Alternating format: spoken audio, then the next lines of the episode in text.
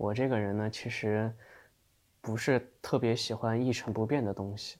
无论是千变万化的你，还是坚定自我的你，都是值得被自己和别人肯定和爱的你。有些事情做着做着就不觉得难了。大家好。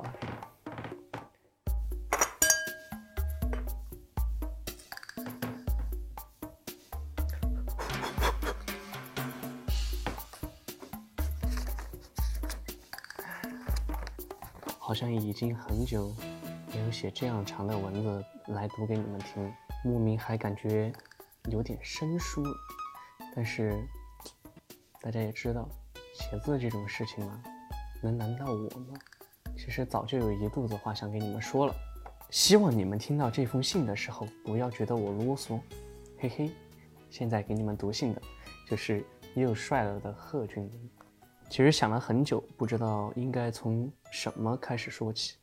从窗户往外看的时候，发现秃了一个冬天的树枝开始抽芽了，所以春天已经来了呀。原来这个世界上比我们更早感知到季节变化的是植物。我还在因为停了暖气，裹着羽绒服嘶哈嘶哈的时候，人家树都已经准备好长叶子了。既然如此。那我们今天就来聊聊关于变化的这个事情吧。其实经常会有人跟我说起过“变化”这个词，怎么说呢？关于我今天跟昨天有什么不一样，今年跟去年又有什么不一样，这些事情，好像外人总要比我们自己更有发言权一些。你们有这样的感觉吗？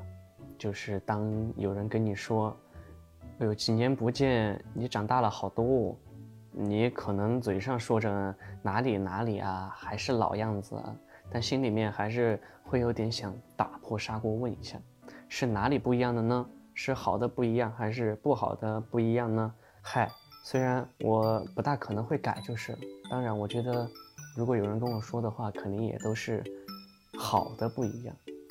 毕竟我也是经常被人说到好几年不见，你怎么越长越好看了的这种人。可能这也是一种困扰吧，嗯，希望大家也一直被这种事情困扰着。不过，变化，嗯，我大多数时候还是非常喜欢的。我这个人呢，其实不是特别喜欢一成不变的东西。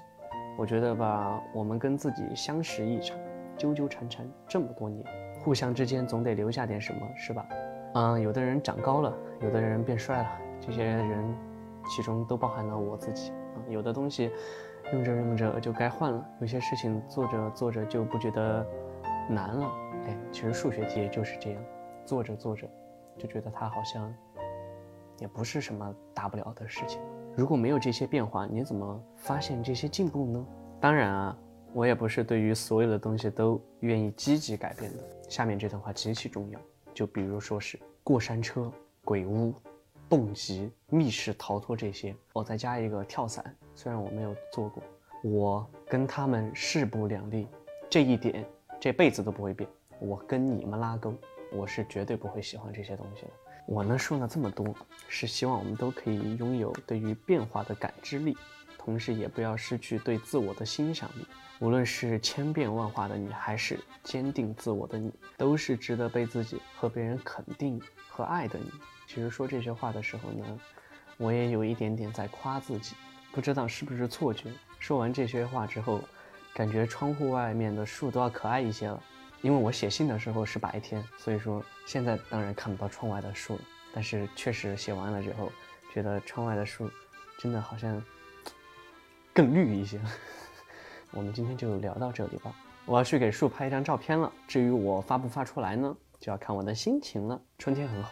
祝大家春天快乐，当然四季都很好，所以祝大家四季都快乐吧，拜拜。